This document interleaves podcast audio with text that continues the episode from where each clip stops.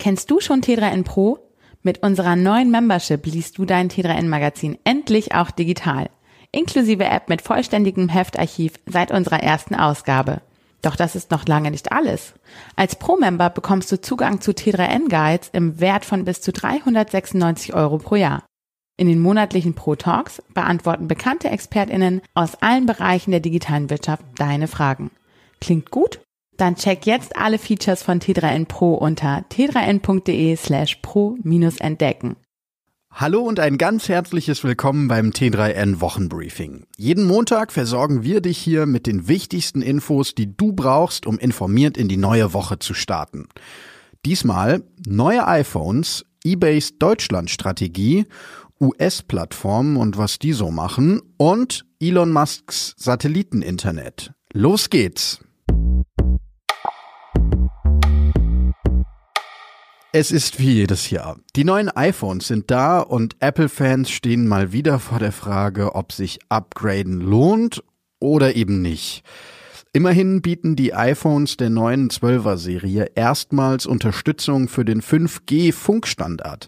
Das könnte es schon leichter machen, sich zu entscheiden. Aber Achtung, der 5G-Standard, der bringt dir nur dann was, wenn dein Netzanbieter auch wirklich 5G anbietet.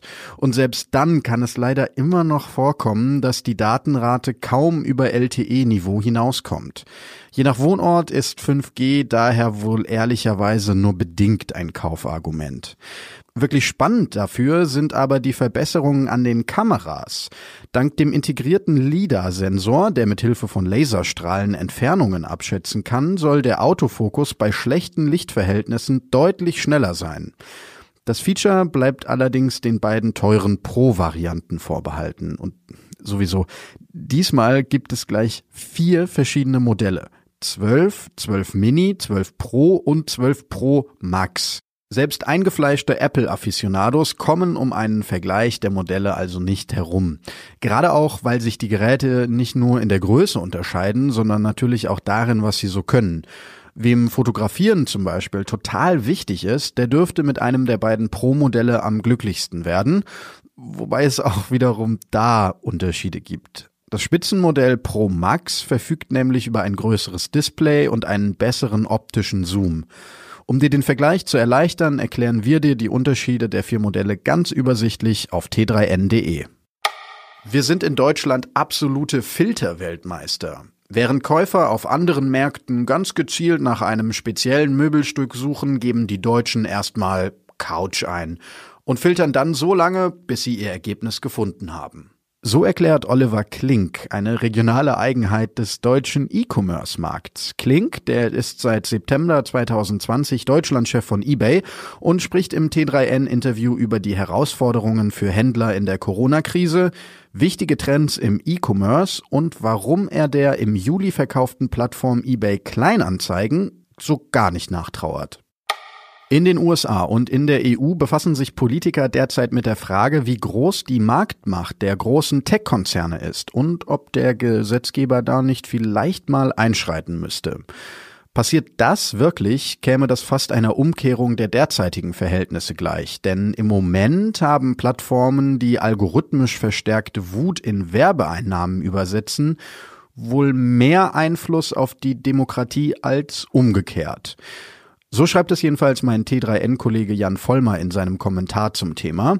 Er findet, der US-Kongress und die EU-Kommission müssen mit Gesetzen die Macht von Google, Facebook und Apple einschränken, solange sie das noch können. Nachlesen kannst du das auf t3n.de. Elon Musks Satelliteninternet startet bald. Starlink heißt das Projekt. Insgesamt will Elon Musk zwischen 12 und 42.000 Satelliten in eine erdnahe Umlaufbahn befördern. Das Satellitennetz soll dann vor allem ländliche Regionen mit schnellem Internet versorgen. Gerade befinden sich schon mehr als 700 Starlink-Satelliten im All. Damit hat das Projekt erstmals eine kritische Masse erreicht, die man für einen größeren Testbetrieb braucht. Sobald sich die Satelliten in der vorgesehenen Umlaufbahn befinden, will Musk dann mit einem öffentlichen Beta-Test beginnen. Teilnehmen können Menschen aus den nördlichen USA und dem Süden Kanadas. Weitere Länder, die sollen dann folgen, sobald die dafür notwendigen Genehmigungen vorliegen. Zum Schluss haben wir für dich ja immer noch einen kurzen Praxistipp. Diesmal einen, der mir als bekennendem Lang- und Vielschläfer tatsächlich echt gut gefällt, nämlich keine Meetings vor 13 Uhr. Wobei die Motivation ehrlich gesagt eher eine andere ist als lange schlafen. Die Idee ist nämlich, dass viele Menschen vormittags schlicht am produktivsten sind und deshalb zu dieser Zeit einfach mal in Ruhe arbeiten sollten. Die Meetings, die finden dann später am Tag statt. Johannes Kliesch hat das in dem von ihm gegründeten Startup Snox.com in die Tat umgesetzt und er sagt, es funktioniert. Ob das wirklich so ist, da bin ich mir nicht ganz so sicher. Ausprobieren würde ich es aber natürlich trotzdem mal. So, das war's dann auch schon wieder von uns. Ich hoffe, du startest gut informiert in die neue Woche. Und wenn dir dieser Podcast gefällt, es ist dir wirklich niemand böse, wenn du ihn abonnierst. Jetzt aber wirklich, mach's gut und bis nächsten Montag.